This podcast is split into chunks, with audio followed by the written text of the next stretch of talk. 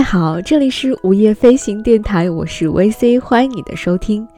今天是我们午夜飞行电台二零一九年的第一期节目，也是我即将开始人生当中新的一段旅程的开始。那在今天的节目当中，和大家共同分享我过去的二十八岁，也和大家分享我在二零一八年的每一份收获。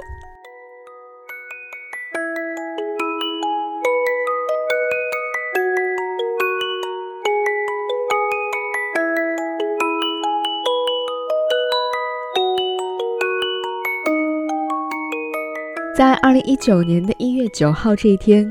我终于失去了你，拥抱了更多的自由。该如何定义或者描述我的二十八岁呢？读了多少本书，看了多少部电影、话剧、展览，去了多少个地方旅行吗？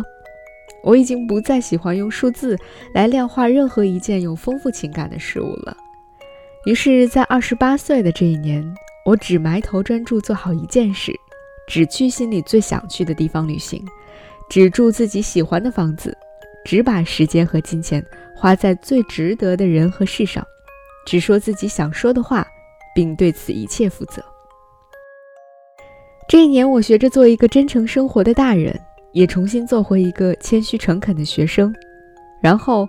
不知道具体是在哪一个时刻。我终于告别了曾经那个一心只想飞得更高，却始终不得要领；永远高举理想大旗，却总是贪恋舒适的自己，成为了在陌生城市、陌生的环境里也可以自在生活，在聚光灯下或漆黑的角落都能够平静处之的我自己。在二十八岁的这一年，我大约只做了一件事。这一年极少旅行，很少休假。三百六十五天当中，有超过二百六十天的时间只做了一件事，那就是拍纪录片。二零一八年的三月，从翻开那本名叫《癌症传》的书开始，属于我的与癌症共处的日子就悄然开始了，并且成为了接下来一整年的工作，甚至已经成为了我生命当中最重要的一个章节。每天早上七点。在异常拥挤的门诊大厅，感受患者和家属们的不同情绪；从早八点到晚七点，和不同科室、不同年龄段的医生一同出诊，了解医生一天的工作，观察不同的肿瘤患者的特点，寻找拍摄线索，同时学习有关恶性肿瘤的各类基础的医学知识。在夜幕降临后的急诊科蹲点儿，听急诊科大夫讲述不可思议的故事。也不断的见证一次次的生命遭遇的危机关头，在经历了几番这样的摸爬滚打之后，我迈过了拍摄当中遭遇的第一道坎儿，学会直面癌症，学会与癌症病人相处。第二道坎儿最关键却也最难跨越，那就是接近拍摄对象，与拍摄对象建立起充分的信任，与之共情，并同时保有作为一名编导的直觉和判断。我想，这大概是我始终在不断的学习，并且需要不断修炼的功课。从十三岁身患骨肉瘤的小姑娘，到年过八旬的老奶奶；从与我的生活经验相差甚远的特殊家庭，到与我有太多相似之处的同龄人，我学着放下自己所有的戒备心和预设的情绪，靠近他们。和他们一起聊天，一起吃饭，一起进行所有的检查和治疗，一起经历手术的忐忑和煎熬，甚至一起走在生命倒计时的路上。以上我说到的每一句话背后，都有几百小时的陪伴和拍摄，更有几十次的自我质疑和内心挣扎。他们的抗癌之路很艰难，我们的拍摄之路也很艰难，但是。当艰难遇到了艰难，甚至艰难拥抱了艰难的时候，那些出现在我们镜头里的病人、家属以及医护人员，渐渐的都和我们成为了战友，成为了抗癌路上的同路人。有许多人在得知我们的拍摄内容之后，都会关切地问：“你们天天这样和癌症病人在一起，是不是内心特别压抑呀？”起初，我也曾经有过这样的顾虑。但是，当我们成为了战友，成为了同路人的时候，我发现，我作为一个健康的个体，能够给予这些癌症患者们的东西真的太少了，而他们教会给我的东西实在是太多了。坚强、勇敢，这些曾经非常抽象的词语变得实实在在；对生命的无限眷恋和对爱的渴望变得可知可感。与死亡面对面的交锋，原来也可以有更多、更为宽容和平和的方式。他们有意无意的成为了我关于生命这堂课的老师。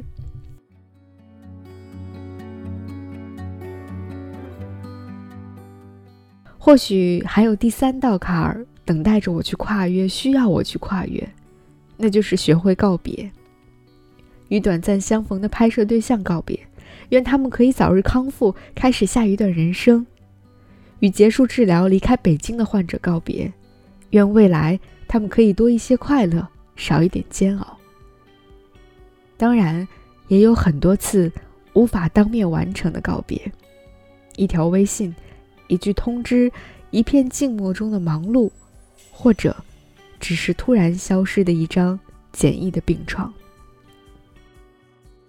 当我在这样的一个特别的世界当中待得越久，就越开始忘掉自己。我不再是那个站在病房的任何角落都会显得格格不入、非常扎眼的存在，也不再是那个仿佛站在了生命擂台赛上必胜那一方的选手。甚至我不是战斗力最顽强的那一个，在生命这个庞大的命题面前，我其实微小如尘埃，力量极其有限，从未有过任何的胜算，唯有怀抱着爱与诚，经历每一次百转千回，活在此刻，享受当下。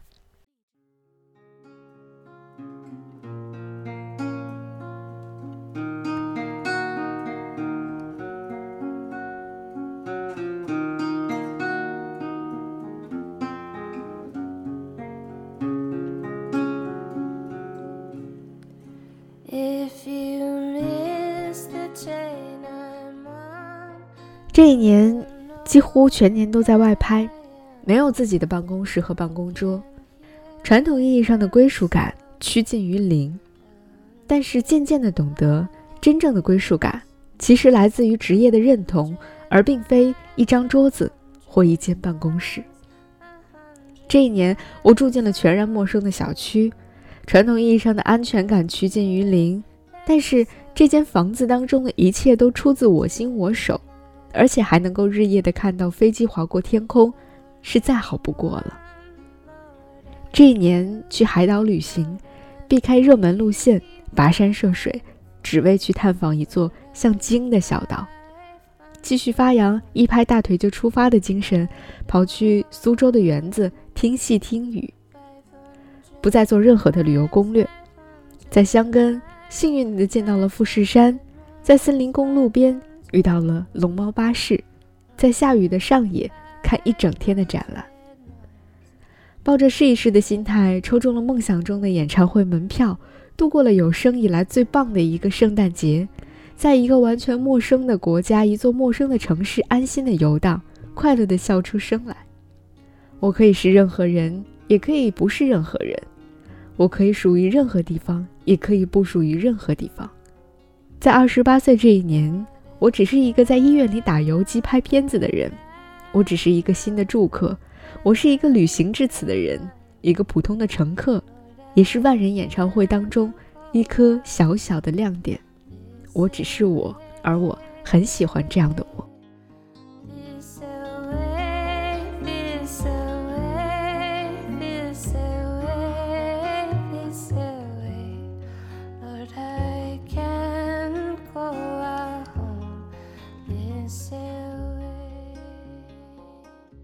前不久，在撰写自己2018年工作总结的时候，我说，2018年很像是走了一段长长的夜路，没有现成的地图，也没有指南针。我知道这听上去充满了风险，需要勇气，但是幸好有同行的人，有同行的伙伴，更有那些精神明亮的人，他们就像满天的繁星一样，照亮了我。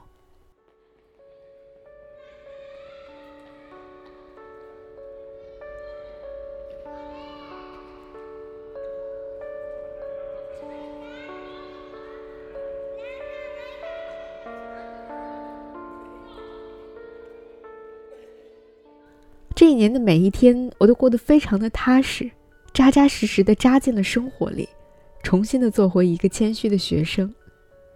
这当然不仅仅是在说工作，因为在二十八岁这一年，我看到了世界之广大，才甘心情愿低头做一个谦逊的学生；因为看到了生命当中不算明亮的背面，才更愿意结结实实的扎进生活里，拥抱每一寸踏实的温热。感谢我的二十八岁，感谢这一段漫长却一点都不寒冷的夜路。卡尔·荣格曾经说过。若你理解黑暗，它就会抓住你，它临到你头上，就像夜晚有蓝色的影子和闪烁的无数星星。当你开始理解黑暗，沉默与和平就会来到你头上。只有那些不理解黑暗的人才会恐惧夜晚。通过理解你内在的黑暗、夜晚、玄秘，你会变得简单。在二十八岁这一年，我拥抱了自我。更拥抱了自由，我理解了黑暗，更看到了满天繁星。原来，自由就是当你不再需要归属感的时候。